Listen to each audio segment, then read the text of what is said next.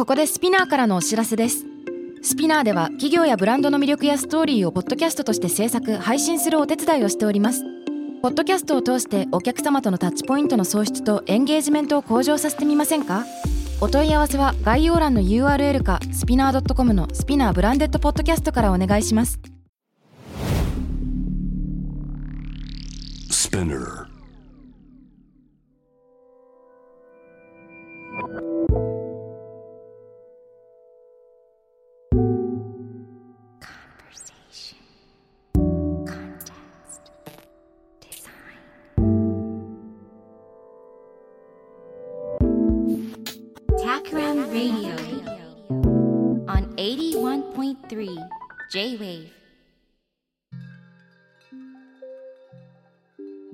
渡辺幸太郎がナビゲートする J-Wave Takram Radio 今回ゲストにお迎えしているのはビジネスプランナーの安西博之さんです安西さんよろしくお願いします、よろしくお願いします。えー今日はミラノ在住の安西さんにミラノからご参加いただいていますちょっと時差があって早朝ですがうん。早起きしていただいてありがとうございます。さて、あの、安西さんとの出会いからちょっと振り返ってみたいんですけれども、もともとは僕が、あの、タクラムポッドキャストってあの J-Wave じゃない方ですかね。で、え意味のイノベーションの話をしていたり、うんまあ、ベルガンティ教授の意味のイノベーションの話ですよね。または、ベルガンティ教授の TED でのスピーチ、英語版のものを勝手にちょっと日本語版を訳してみるとかっていうのをやっていた時に、安西さんからツイッター上でコメントをもらって、面識はなかったんだけど、話しかけていただくっていうのが最初だったような記憶してます。うん。そうですね。はい、そうです。そううんうんでちょうど安西さんご自身はそのベルガンティ教授の本日本語版の漢訳されたり来日される時にあのエヴァンジェリスト的にね同行されたりその通訳をされたりっていうことがあるんですよね。そうですね。なんでそういったきっかけをもとに、あのーお知り合いになりで、えータクラムポッドキャストの方で一緒にいろいろ収録をさせてもらうっていうこともあったんですがラジオは今日が初めてはい。という感じです。はい。でちょっと最初に安西さんご自身のことを伺ってみたいんですけれども、あの、肩書きはビジネスプランナーということで、そういえば安西さんご自身のお仕事の話、あんまり伺ってなかった。なんかよく 本の話とか聞いてたんですけど、はい。であの最近のお仕事ぶりちょっと伺ってみたいんですけれども、あうんのビジネスプランナーとしてどんなお仕事されてるのかとか、安西さんとそのデザイン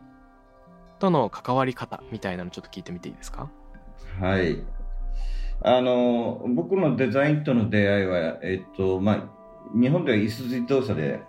ヨーロッパの自動車メーカーとお付き合いする仕事をしていて、で、1990年にイタリアのトリノに来て、それでトリノで、えーまあ、世界的なそのカーデザインの巨匠のジュージャローのエージェントのところで、まあ、修行させてもらったっていうことですね。うんでそこでまあ1台1億円のスーパーカーのまあ生産管理とか品質管理をやったりとかいうことをやっていて、まあ、そこからまあデザインの世界に入ってきてでそこからまあトリノを離れてミラノに来て独立して、まあ、その後もまあ車だとかバイクの、えーデザインエージェント的な仕事をしたりとか、まあ、家具とか重機とか、いまあ、いろんなものをややりましたね。でそうやってまあ実際にその形のあるもののデザインから入っていって、うん1990年の終わり頃かかなその携帯電話がかなり普及した頃から、えーユーザーインターフェースの仕事に関わるようになったとうんだから物もやりながらだんだんとおそういったユーザーインターフェース的なデザインの方に入っていったと。なるほどですね。で一方で、でも1990年のやっぱり中頃から日本の会社の、まあ、デザインセレクトショップですね、そのためにイタリアのモダンデザインの、えー復刻版だとかいうのを作り始めたんですよね。で、まあ、いろいろと1960年代とか70年代の有名な、えー名を馳せた、えー作品で生産中止になっているものを誰がその著作権持ってるかとか調べて、うん。それでどっかに金型があるのかとかいろいろ調べてですね。それでえこれが商売になりそうだったら作ってみるとか。なるほど。いうことをやっていて。でまあこれは復刻版じゃないんだけども一番そのそういった中で量が多くて安定的に続いてるのは、えー、ジョエ・コロンボのボビーですね。これはもう20年ぐらいやってるかな。うん。うん。あのもうえっとジョエ・コロンボがこれデザインしたのは1970年だからもう50年になりますよね。デザインとしては、はいですうん、でも、えー、普通この手の雑貨としては信じられないような数がいつも出てますよね。うん。なるほど、なるほど。うん。それからまあ、そういったことだけじゃなくて、まあ、実際のその、建材だとか食品だとかハイテク商品だとか、いろんな実際のものの流通に関わる、輸出入に関わるようなこともやってます。うん、まあ、今、どちらかというと、そう少なくて、えー、まあ、そういうこともやってたってことですね。なるほど。たった今、うん、安西さんが主に手掛けてるお仕事ってどんなものが多いんでしょうか？今は、まあ、このね、この1年間、この、この状況の中で、いろいろと中止になってるとか、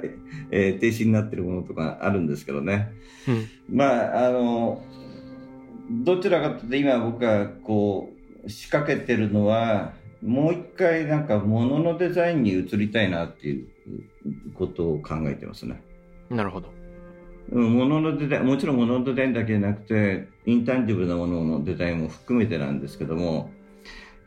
こう物からことへっていうデザインの動向があるじゃないですか。はい、でそういう中でことは良かったんだけど物がおろそかになってるなっていう感じがあって、うん、でやっぱりいい言葉、綺麗な言葉、キャッチフレーズはいいんだけど、コンセプトも良さそうなんだけど、でも実際にものを見たら、あ、これなのっていうことが結構ありますよね。うん。うん。で、このミラノ工科大学に PSSD っていうのがあって、プロダクトサービスシステムデザインっていうのがあって、はい。で、これは要するにサービスデザインとか言うと、割となんかアプリでなものを解決するみたいなことがありがちなんだけどもそうじゃなくて実際のリアルなそのものも含めてサービスあるいはインタンジブルなそのいろんなデバイスの話だとかそういう話をする勉強する、まあ、マスターコースがあるんですけども、はい、そういうことが実現されるような仕事に、えこれからもうちょっと関わりたいなと思ってます。うんなるほどなるほど。あのアリス・ローソーンという著者がデザイン・アザン・アティテュードっていう本。日本語版だと姿勢としてのデザインっていう本を書いてますけど、はいはい、そこで語っていた話でなんか面白いなと思ったところと、うん、今の安西さんのお話がちょっと通じるなと思ったんですけれども、うんうんうん、あのまあ良いデザインの条件とは何かみたいな話になった時にその良い条件の条件というのがどんどん変わってきてるんじゃないかっていう話をしてますね。あの好ましいデザイン、デザインとデザイアっていうような章があるんですけれども、そこで、あの、引用してるバンハムの言葉で、まあ、アリス・ローソンが弾いてるんですけど、うん、あの、趣味の良いゴミも所詮ゴミであるみたいな辛辣な言葉があってあの、まあ、いくら綺麗にそのデザインされていてもその品質が伴っていないといけないっていうような反省からなん。かイギリスではデザイン監視の前進だったところが、まあ、当初60年代とかは神秘的な観点だけでその良いデザインみたいなのを選んでいたけどそこにまあしっかり有用性みたいな役立つことっていうのをまあ含めようみたいな動きがまあ出てきたっていうのがまだ60年代くらいですけれどもここ最近は好ましいデザインの条件で有用性以外にあの誠実性みたいなのが含まれてきてるっていう話をしてますよね。それは今まさに安藤さんがおっしゃってたそのかつての安藤さんの仕事の領域である品質管理とかももちろんそうだし流通販売製造流通販売マーケティングみたいなのがちゃんと誠実かとかねグローバルサウスになんか負担をかけてないかみたいなのもあれば倫理的環境的に問題ないかみたいな観点もあの、まあ、今 SNS のソーシャルメディアの時代でそういうことがすぐ世の中に伝わっちゃうところでもあるのであらゆる人がなんか気持ちいい気持ちでデザインに触れられる条件っていうのが、まあ、項目が増えてきてるっていうのがありそうですよね。うん、そうですね項目増えてでなおかつもう一度その、えー、神秘性が、えー、あるレベルにあるってことがもう一度見直されてるような気がしますね。うんうんうん確かに確かに。今まさにそのデザインの動向とか、まあ、これまでどんな道を歩んできてこれからどうなっていくかっていうところをまさに最初に安西さんと話してみたいなと思ってましてうん。ちょっとテーマが大きくなっちゃいますがデザインの役割みたいなのを考えたいなと。うん。あの先日オンラインイベントであのデザイニングカルチャーというのに安西さんが登壇されてるの僕はい。PTX であのチケット買って拝見させてもらったんですけどありがとうございます。いやすごい面白くて、あれですよねあのムサビの山崎先生だとかうんうん。ムサビの山崎先生のほかあれかうん。静岡大学の本庄さんと。あ本庄さんと安西さんとで、あのそれぞれがマンズイニの語るところのデザイン文化について語るというようなやつでしたね。うん。あれすごく楽しく伺いましてそこで安西さんがいろいろスライドを使って説明してくださっていたものの中に例えばダニッシュデザインラダーがあったと思うんですねデンマークのデザインのはしご、でまああそこをきっかけにちょっと話を始められたらとふと思いましたうん。はい。でちょっとリスナーの中にはそのデンマークのデザインのはしご聞いたことない人もいるかもしれないから僕から簡単にちょっとだけ紹介するとはい。あれですよね2001年くらいにデンマークデザインセンターが開発した4段階のデザイン活用の指標でえっとステップ1234とあるんですけど1個目がデザインを、まあ、企業の中で活用していないみたいなやつですよね例えばあなんか鉄工所がある木工所があるとかで、まあ、デザインみたいな特別なステップをあえてプロセスの中に入れるのは贅沢だって思っちゃって全然そういうことやってないみたいなのはこのノンデザインの1個目に入るかもしれないと。うんで、えっと、2個目になると、フォームギビングかな？エステティクスですかね。えー製品とかサービスを作る最終段階で、スタイリングとか神秘的なもののためだけに使われるみたいな場合で、えー語られていることが多いですよね。例えば、シューメーカーがちゃんと顧客にアピールできるように、靴をきれいに作りますよみたいなのがあると。で、えっ、と、3段階目がプロセスかなプロセスは、開発プロセスの中にデザインも統合されてるみたいな世界観で、例えばデザイン思考とか、コーデザインみたいなのがここに入るかもしれないんですけれども、あのデジタルデバイスの例えばメーカーがあったとして、デザイナーがプロダクトのスタイリングとかもやるんだけれども、それだけじゃなくて商品開発部分で、例えばそのリサーチ、アイディア発散、コンセプト作りみたいなのでデザインを活用してるみたいな。で、 Danish Design Ladder の最後の4つ目っていうのがストラテジーになってますよね。これはビジネスモデルの中に戦略要素としてデザインが入ってるみたいな多分パターンで、えっと、組織の戦略を作ったりビジネスを考えるところにデザイナーが入っているよみたいなやつで、バリューチェーン全体の中でデザインプロセスがなんか重要な地位を占めるみたいな状況。例えばこれだったらそのフィンテック企業みたいなのがあって、従来の金融商品を売る開発するだけじゃなくてなんか顧客リサーチに基づいてプロダクト作り自体サービス作り自体っていうのをカスタマーリサーチから得ながらあのそれを新しいビジネスモデルとしてなんか取り入れていくみたいな感じなのかな。で安西先生が見せてくださったあのバージョンはこのエクステンデッドバージョンってやつでこれにさらに2つ段階がくっついてるやつでしたよね。うん、そうですね。デロイトデジタルの、オーストラリアのかな？デロイトデジタルの人が作ったやつですね。うん。確か5段目がシステミックチェンジで、社会課題の解決とか、産業上の課題を解決するところまで使うみたいな。で、6つ目がカルチャーってなってましたよね。そうですね。うん、で、えっと、安西さんがこのラダーをその紹介した意図とか、まあ、その辺をちょっと教えていただいていいでしょうか？実際僕はこの階段を自分の本の中で使ってるんですけども、うんえっとデザインの次に来るものっていう本の中で。はい。で、とりあえずこれ使ったんだけど、えーそれ使ったのが2017年かな。ただ僕が今年出したメイドイタリーの本で、イタリアのデザインについてはこれを当てはめないっていうふうなことを書いてるんですよね。まずこのなんていうかなこの階段っていうことが出てくると、えー戦略的なデザインだったとかプロセスっていうのがえースタイルよりう上のような偉いような感じになるじゃないですか、なるほど。うん、それは明らかに違うなというふうなところがあってでご存知のように例えばソットサスがイタリアにおいてはデザインはそのプロフェッションじゃなくて、えー生き方であるって言ってるようにうん。えー要するにプロセスだとかスタイリングだとかあるいは戦略が全てまとまって出てくるもんだっていう考え方ですよね。なるほど。うん、だから、えーデンマークの人のああいった考え方はあそれはそれとして分かりやすくあるとしながらも、うんあれがその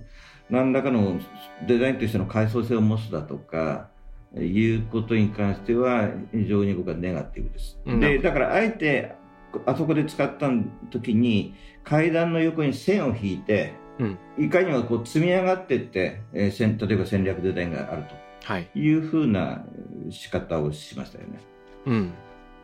でだからそのさっきも、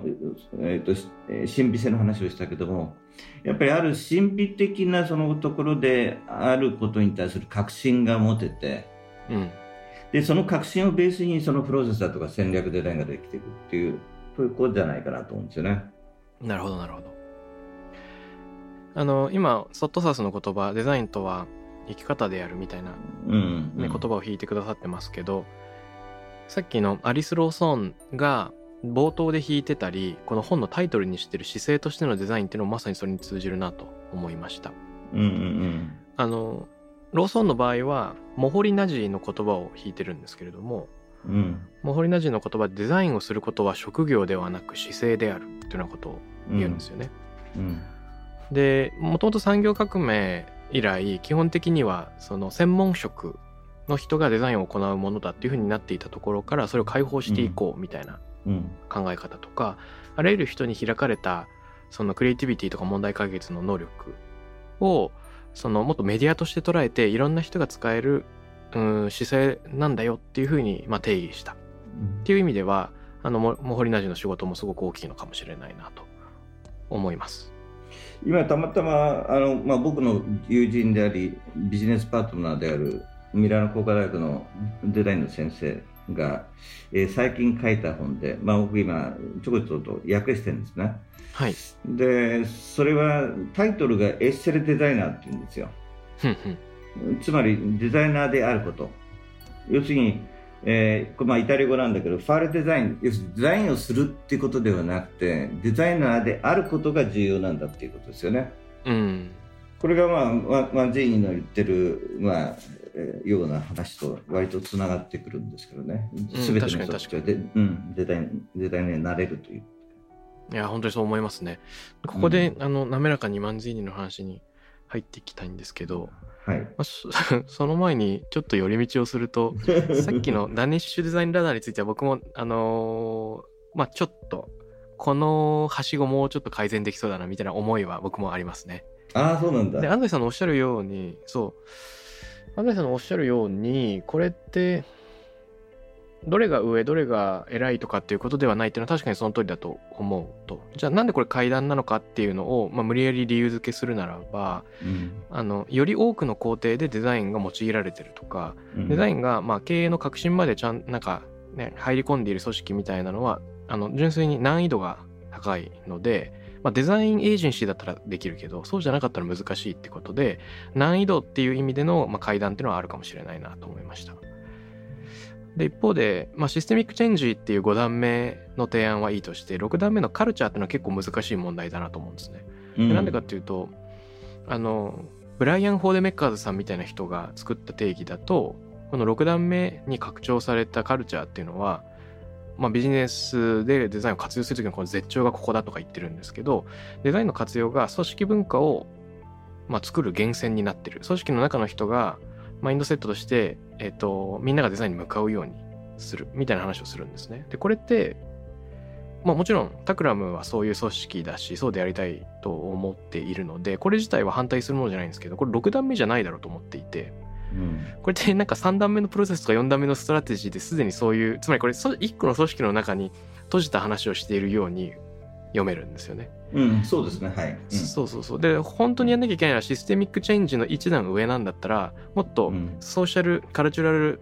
イノベーションとかソーシャルうん。アントレプレナーシップみたいな話をするべきであって、うん。デザイン組織の中でのデザインの有効活用みたいなところからこうどんどん離れていった方が面白い。うん。うん。でそういう意味で言うと、まあ、このはしごの現段階の使われ方はあんまり、うん、本質的じゃないのかもしれない。とかっていうのを、まあ、考える中でまさに安西さんが最近、ね、協約されたこのマンズィーニの日々の政治。うん。ソーシャルイノベーションをもたらすデザイン文化っていう本はまさにその辺のテーマを扱ってらっしゃるのかなと。うん、まあこれはまあなんていうかなそいわゆる企業組織の話じゃなくて、まあ、もっとその外の広がりがありますよねこれは。ありますね。対象として。うん。実はあのタクラムレディオの番組の中でもこの日々の政治の本の紹介を先月させてもらったところなんですね。あそうですかありがとうございます。とんでもないです。でそこであのスローフードムーブメントがね提唱された話だとかうんそのイタリアから精神病院っていうものがなくなったっていう話のその証事例なんかも取り上げつつ語ってたんですけどうんよければあの役者である安西さんから改めてこの日々の政治あのどんな本かっていうのを簡単に伺ってもいいですか？はい。まあ、あの、後書きに書いたように、この、その2015年にマンスイにはデザインの本について書いてるんですよね。うんデザインがより広い人たちに使われるためのデザインの理論の本ですよね。はいで、かなり分厚い本なんですけども、それはまあ対象がデザイン専門家だったわけですね。デザインをどういうふうに使えば、えこういうふうにソーシャルイノベーションができるっていうふうな本で、はいで今回の本はデザイン関係者ではなくて、まあ、そのソーシャルイノベーションの活動家を相手にした本なんでうんだからダイレクトにそのデザインとはどうあるものかっていうことはあんまり書いてない本ですね。うんうんうんうん、で実際いろんな人の話を聞くとなかなか皆さんこの本を理解するのに、えー困ってるような感じはしますね。そうそうそう これね僕ねこの本大好きでしてめちゃくちゃいいなと思って読んでるんですね。うん。もちろん中身もいいしこの日本語版の想定総画もかっこいいしね。うん。でなんというかテーマも僕自身その考えてるコンテクストデザインとも共振する部分がすごくあってうん。その一人一人がデザインのクリエイティビティを取り入れながらどうやって日々生活していくかそれがゆくゆくは社会に何らかの好影響を与え得るかっていうような問題意識っていうのはこの本でアプローチしてること、まあ、個人と社会のつながりとかね意味形成意味付けみたいなところはものすごく深く関わってるなと思うんですよ。で超面白いんだけど結構読みにくいみたいな本だなと思っていて。うん。なんか構成がなんて言うんでしょうね。どういう順番で何を語ってるのかみたいなのがなんか一見ちょっと分かりにくい。うん。なんか何回も読みながら味わっていくような感じなのかなとも思います。うん、登場人物っていうかその主人公っていう人がもっといろんなところに出てくるのかなと思ったら案外少ないんですよね。うんうんどうですか？あの実際にこの本に触れて訳してみるっていうプロセスの中で安西さん自身が見出した発見とか気づきみたいなのは。いや苦労しましたこれ だからまあこれ本当に日本語になるのかよと随分思いましたよね。ていうかで自分でかその訳してみてうん自分は本当にこれ分かったのかなってことを随分考えましたよね。あー一番の難所はどこだったんでしょう？いややっぱりい一番最初ですね。おお1章から2章の前半ぐらいまでで、まあ、その思想的バックグラウンドみたいな話があってでそこからあとは若干具体的な話になるんではい。うーんまあ少しはうん皆さんに通じやすいだろうなと。でだから1章から2章の前半ぐらいは哲学的なそのなんていうか素養がないとこれは理解しづらいかなという気がしましたよねあるいは哲学的な本を読む習慣があるようなうん。ただそれを要求していても話に始まらなくてでこの間の,、まあ、あのオンラインの時の、まあ、話になったようにうん。もしかしたらこれはその哲学的な問題よりもモダンデザインに対する理解の話かなっていうふうに考え始めましたよね。うん。なるほど、なるほうど。ん、だからなんでかっていうとそれこそこの間挙げたそのムナーリだとかマリだとかソッツサスだとかはいい。ろんなその20世紀後半にのデザイナーでのイタリアのマエストロたちが書いた文章っていうのはこの 1G の文章とあまり変わらないっていうかこういう書き方をするわけですよ。うん。エンジニアリング的にその、まあ、気象点結がはっきりしていて、うん、論理的なその破綻がないように書くっていうんではなくてどちらかというとナラティブにこう思いついたままに書いていくっていうかなうん。でそういうふうな書き方の文化だっていうことをイタリアデザインについて知っていればこの文章がもっと、うん、なんていうか抵抗なく読めるんじゃないかなっていうなるほど。まさしくそのブリコラージュの世界ですよね。確かに確かに。うんそそこにあるものを使ってっていうね。そうそう倉庫の中にいろんなそのデザインリサーチの結果があって、うん。えーそこは一見今雑然としてこう置かれていて、うんでそれをまあ万人がこう拾いながらこう今話をしてるわけでうんでそれを知らない人たちはなんでこれ取ったのかなみたいに思う思うわけでしょうね。うん。そうですね。この第一章の始まり方がね、なんかこう、どんな感じだっけ？時和菓子の木がある。なんか夏の夕方、うんあの、なんかワインと食べ物が供される中で、オデュッセイヤの一節を吟じているみたいな、結構ポエティックな情景から、なんかこう、うんおなんか来たぞ来たぞっていうね なんか緩やかな幸せな風景からすごく試作的な展開になっていってだんだん迷子になってくるみたいなうん。そんな感じですよね。で僕すごくそのなるほどっていう部分がまあ何箇所もあるんですけど2章の冒頭のあたりでまあバシッと言い切ってるのは、デザインとは実用的な機能うん。プロブレムソルビング問題解決と意味センスメイキングうん。の両方の観点から物語のやり方を批判的に検討するとかどのようになってほしいか思い描くんであると。っていう話あとはそのデザイン能力とは歌うようなものだっていう話もすごくいいですよね。うん僕たちはみんな歌うことができる。でも誰もが同じ才能を持つわけではない。だから練習すれば皆が合唱団で歌うことはできる。まあこれはまさにそのエキスパートによるデザインというところからいろんな人が専門家以外にもその普及した diffusion design っていうんですかね。うんっていう部分の解釈を分かりやすいメタファーで伝えてくれてるなと。この辺の話は、まあ、僕も一昨日マンジーニといろいろ話をしてる中で何が彼のベースになってるかっていうと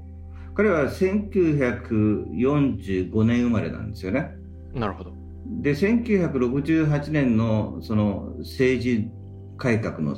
時代あの時にちょうど23歳だったのか。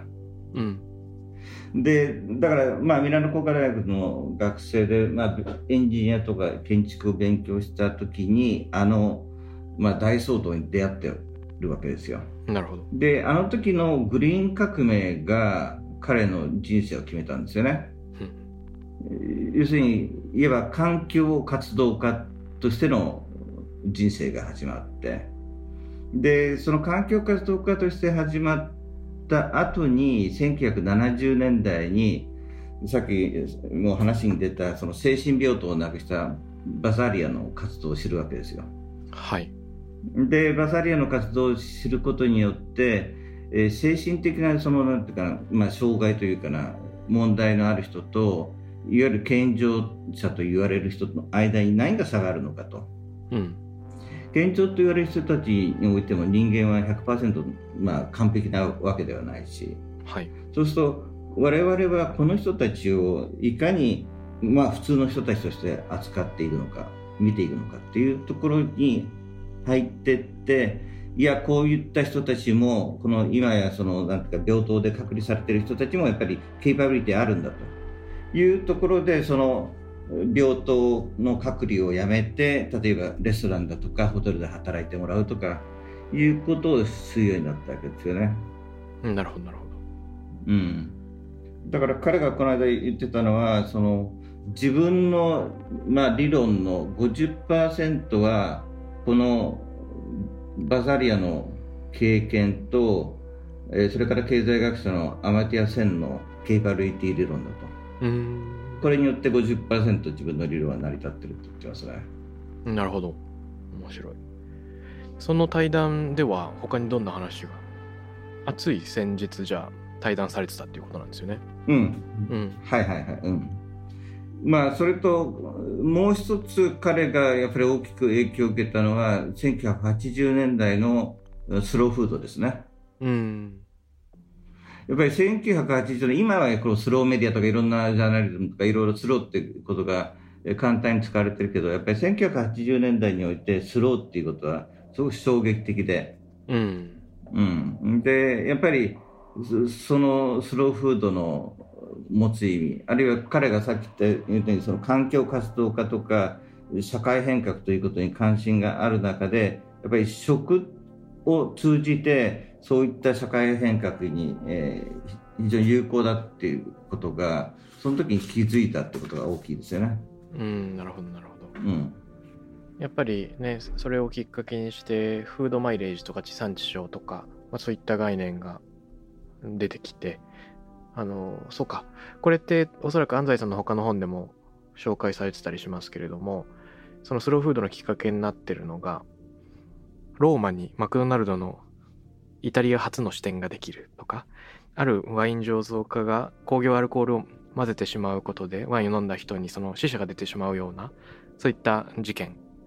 まあ、これをきっかけにして食に対する意識がぐっと高まるそういうきっかけがあったっていうそういう話をされてますよね。うん。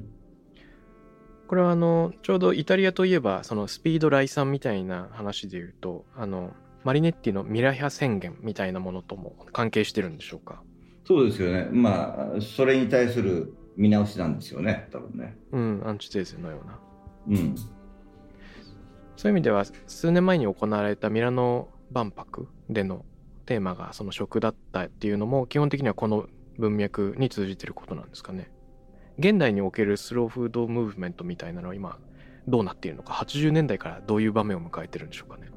うん、まず万博について言うともともと万博の構想の中で、えースローフードの団体がもっと前面に出て主人公的なその働きをするう予定だったんですよね最初の構想ではね。でまあいろんな行政とかいろんな団体がこう出てくる中でスローフードは主役じゃなくなったんですよね。だからその食っていう問題がその非常にその多くの人たちの関心の的になったということであの万博はすごく良かったと思うんだけどもスローフードの彼らにとってはあんまりそうハッピーなものじゃなかったのかもしれないですよね。うん、でまああの僕のメイドインイタリーの本に書いたようにまず1989年にあれができてマニフェストが出てはい。で1990年代っていうのはどちらかというとえーメイドインイタリーの食材を外に出すっていう輸出促進的な側面があってうん。でそれはその地産地消と言いながら輸出するというまあ矛盾があったわけですよね。なるほど。でそういった矛盾に気づいてでそのあたり21世紀に入ってから彼らはその世界の各国にある自分たちの持ってるその作り方だとか食品なんかを守るためのシステムをどう作るかということに力を使い始めてそれがまあかなり今彼らのうまくいってる方向ですよね。うん。あの一見守るっていうふうに聞くとねなかなか文化が更新されないとか衰退の方向に向かっちゃうんじゃないか特に先進国ではっていうようなそういう気がしてしまうんだけどうまくいってるんですかね？うん、いわばその言語なんかもそうだけど食品もそうなんだけどいわば絶滅種とされるような製法だとかうん。あるいは食材であるとかこれをどう守っていくかってことですよね。なるほどなるほど。でこのおっしゃったようにその守るとか言うと普通その、まあ、どちらかというと保守的で、えー時代が後退していくんじゃないかと思うような感じがするんだけどこれ多分マンディーのこの話と通じてくると思うんですけどもはい。まず自分たちの生活する周辺でより生活のクオリティを上げるかということが、まあ、一番重要なことですよね。うーん要するに例えばマンジーノのあの本の中にも書いてあったように彼がトスカーナの小さな村に20年前に引っ越した時にははいトスカーナのその土地特有のその野菜とかが、えーかなり手に入れるのが難しかったと。うんでやっぱり多くはその大手の流通業者がこう持ってくるどっかで大量に作られた野菜が売られていてその土地、ローカルのものがなかったと。うんだから非常にある意味そのなんていうか食生活が貧しかったっていうわけですよね。でそれをまあいろいろとそのスローフードなんかの動きもあって自分たちの土地で自分たちのうん土地に合うような野菜を作り始めてそれでそれがそのえ生計として成り立つというような仕組みを作ったわけですよね。うん。うん、でよくこういったなんていうかなローカルの価値を見出そうとかいうときに最近すごく気になるのははい。どちらかというとその観光にどう役に立つかっていう話にダイレクトに行きがちですよね。はい。うん、外の人たちが我々の気づかないような食材を評価してくれてそれが観光のまあ産物として売れればラッキーみたいなところがあってうん。で僕はこれがやっぱり一つの間違いだと思うんですよ。ほうほうほう。面白いですね。うん、でいやもちろん例えばヨーロッパにおいてもいろんな地方においてそれぞれお土産屋さんっていうのはありますよね。うん。でお土産屋さんがあってそれは例えばその土地の人が買わないぐらいの値段であったりすることもありますね。ありますよね。でただ特にまあここあえてその日本とそういったヨーロッパのお土産の違いをこう指摘するならば何かっていうと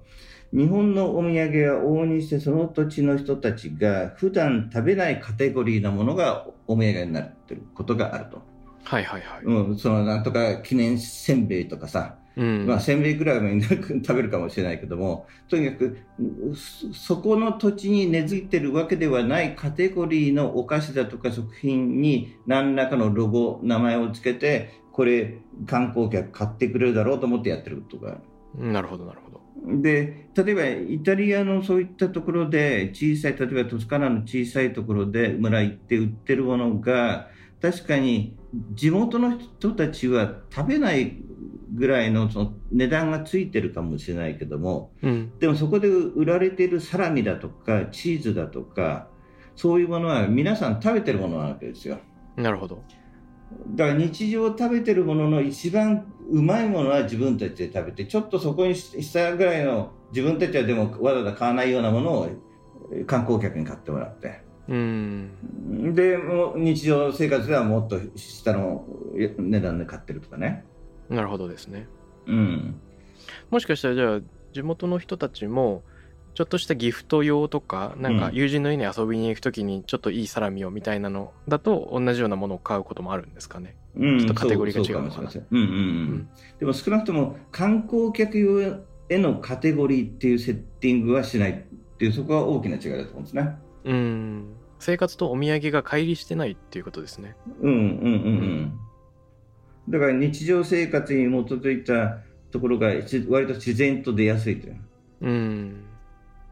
だからこういうふうなことがあるから、そのスローフードで言ってるような、まずその外の地域で売れるものではなくて、まずそこの生産地で売れるものをもっと保護せよっていうのは、そういうことですよね。うーん。あ、それはすごく自然な形で良いものが残っていくっていううん。のにつながりますね。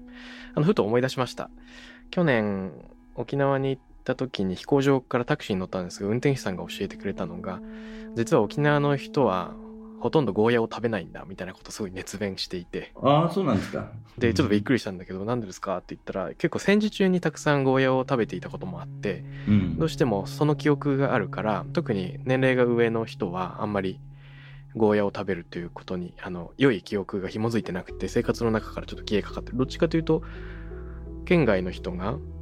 沖縄料理っていう風に食べる量の方が多いみたいな話をしていてそうなんだなと思ったりしましたが。うんだからやっぱりその基本はその自分の住んでるところの生活の質をうん。えいかになんていうか統合的にして質を上げるかっていうそこが一番ポイントですよね。うん。それは本当そうですよね。あの小倉平久さんなんかはそれを発酵食品に見出してるわけですけどえ。やっぱり発酵食品は食材もその菌もその場所にしかないもので作られているっていう歴史があるからどちらかというとこれまでお土産になってこなかったもの地元で食べられているものっていうのを県外とか、まあ、東京で紹介するっていう取り組みをまさにしているという意味ではうん今安西さんが言ったことの小さな実践っていうのを発酵カテゴリーでなんかあの横軸全国展開してるのかなとか思ったりします。うん、そうですよね。うんあの安西さんは、ね、小倉平久さんと Zoom で、えー配信されたりもしてましたけどそこでもこういうローカリティの話は上がってたんでしょうか？うん、あの時どうしたっけな。いや、あの、小倉さんが、えっと、クラシコムの青木さんと2人でミラノに来て、で、うん。まあ、い僕は何軒かイタリアの会社だとか事務所を、まあ、なんていうか、見聞を広めるっていう目的でね、紹介していろいろ話をしたんだけど、うん。そうですね、うん、そういう話もしたかもしれないな。ああ、どうでしたか？その、ミラノ探訪で小倉さんならではの発見みたいななんか、平久君的な新しい発見みたいななんか語ってましたかね？うん、まあでも、あれからどんどん、また彼はどんどん花開いていったんじゃないですか。そっかそっか。多分その直後だったのかな？そのまさにロックダウンじゃないけれども自粛期間がスタートする前後に下北沢でね平久君が発行デパートメントをうんうん。スタートして、うん。で僕自身もあの妻と一緒によく散歩がてらあの家から1時間半くらいかけてですね下北まで歩いて行ってですね、うん。あの発行デパートメントでいろんな発酵食品買うっていうのをやってましたけど、うん生活の中にそういういろんなローカリティのものがにアクセスできるっていうのはこれ面白いとこれはもしかしたらそのマンジーニの言うところのなんかハイパーローカルみたいなところにもつながってくるのかどうかああ、そうですね。うん。先ほどあの安西さんの話でブリコラージュっていうキーワード出てきましたけど、ここの番組でも平久さんともよくブリコラージュ的な話をするんですねああ、なるほど。であのここでマンジーニが書いている、まあ、ブリコラージュの話でなるほどこういう表現の仕方なのかっていうので勉強になったのがうん。その、まあ、レヴィストロースねあのエンジニアリングとブリコラージュっていうのは対比させてるわけですけれども、うんうんうんうん。そのエンジニアリングの特徴っていうのは今本からちょっと引用しますけど僕たちが今現実に対峙している世界の複雑さに反して世界は単純なものに還元可能であるという考えを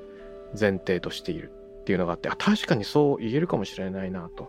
そのつまり最初に設計図を組んで設計図に必要なものを仕入れながら順序よく組み立てていくっていう一見すごく論理的なアプローチというのがよく VUCA って言われるようなその曖昧で複雑な今の時代にもしかしたらそぐわない部分が出てきてるのかもしれないっていうのは確かにそうだなと思うんですね。うん。で、まあ、社会の話になるとそれこそ複雑系で多様な要素が多いので、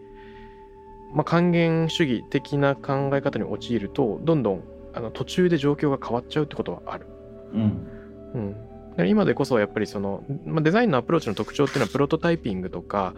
まあ、アジャイルじゃないけれども実験しながらいろいろ姿形を変えていけるってところにあると思うんでうん。これをいろんなビジネスの現場とかね生活の現場にももっと取り取り入れていけるとなんか自由より自由にあの 生きていけるのかなって気はしますが。そうですよね。その、そ、そこの部分、あの、すごくポイントだと思います。その、なんていうかな、いわゆる単純に分かりやすく、えーこう敵を見つけるとか、いうことをやっていると、結局、まあ、このマンディーンの中の書いてるあれによれば、まあ、新自由主義的な人たちが逆に入りやすくなるんだよね。なるほど。で、そこにおける社会的な意義なんかも、大体、こう、キャッチフレーズになるだけで、あまり中身のないものになっていって。だからそういったあたりで、あの、こういったエンジニアリングにものを捉える危うさっていうのはあるなという感じがしますね。そうですよね。あのイタリアではこのマンズィーニの本どういうふうに受け止められてるんでしょうかやっぱり日本よりも生活者がいろんな社会的なムーブメントに参画するっていうケースが多いのかどうなのか。うん、あのね、こういう、うちの息子が、あの、Save the Children の、えープロジェクトをやってるんですよ。はい。それで、まあ、いろいろなコロナ禍において、えーいろんな活動をしてる人たちにインタビューして記事書いたりしてるんだけど、で、その中で、なるほどなと思ったのが、例えば、その、ロックダウンの最中に、えーいろんなその老人の高齢者の人たちが自分で買い物行けないとか、うんどっかに行けないとか、あるいは小学校がまあオンライン授業になったんだけど PC がないところに PC を届けるとかね、うんうん。でそういうのを大学生たちがボランティアで団体を立ち上げてやって、で、それに対してその団体、若いその大学生の団体がちゃんとミラノのそういったボランティアと提携していろんな必要な資材を捉えたりとかアドバイスしたりとかいうリンクがあるんですよね。ふむ。で、それがなんか、えっ、と、いいなと、すごいなと思った。うん。で例えばうん日本の中でも同じようなボランティア活動はあるんだろうけれども、それが例えば市の担当の窓口の人が一緒になってすぐ動けるようになってるかっていうと、ちょっと違うのかなと。うん。僕は詳しくは知らないんですけどね。で、この辺のなんていうかな、公のその機関がそういった、えー、ボトムアップの活動を割と早い段階でこう救うことができるっていうのは重要だなってことですよね。うん、なるほど、なるほど。あの、まあ、このマンディの本には書いてあるけど、その、ソーシャルヒ一番最初の段階でのソーシャルヒーローっていうのは、やっぱり必要なんですよね。ファーストペンギンみたいなことですかね。うん、最初に何かものを立ち上げる。うんうん。ただそのソーシャルヒーローがあまり長く活躍しないようにしないといけないわけですよね。うん。でそうするとどうしても例えば民間企業だとなかなかそこが難しくてやっぱりある早いタイミングで公的な機関が入ることによって次の例えば民間からの、まあ、なんていうかな寄付金とか協賛金を得やすくできるとかさ、うん、うん、いうことがありますよね。確かに確かに。やっぱりこの本にも書いてあることですけど社会は変えることができるっていうことをある一人が示すというよりは、まあ、みんなで実感を持って示していくそういうことですよね。それがある一人のヒーローによってなされるというよりはいろんな人が参加してその活動の所有者が増えるというかね携わってる人が多様にいて、うん、だからこそ、まあ、社会全体が動いていく機運ができるとかねみんな一人一人の問題になっていくってそういうプロセスなんですよね。うん、うん、それによってそのなんていうか変化していくことが常に当たり前になるっていうかな。うんいやまさにそうだと思います。基本的にもしそれが政治とか法律とかの問題だった場合って政治とか法律って何かと世の中の後追いしかできないんですよね。例えば、うんうん、新しい事象があって問題が生じるから規制しようとかルールを作ろうっていう。うんうん、でそうすると常に一歩遅れたその法律になっているとか政治になっているっていうシチュエーションがあり得て、もしかしたら脊髄反射的になってしまってるかもしれない。それは当然日々更新されていってしかるべきもので、なんか世の中になんか主体的に働きかけていけるのかとか、その補助線が引けるのか、そういう問題意識に関わってきてますよね。タクラムレディオに関するメッセージや感想は、ツイッターからハッシュタグ、タクラム813をつけてつぶやいてください。t-a-k-r-a-m813 です。また、僕、渡邉康太郎への質問や相談などは、Twitter のダイレクトメッセージからも受け付けています。番組オフィシャルアカウント、アットマーク、タクラム813をフォローして送ってください。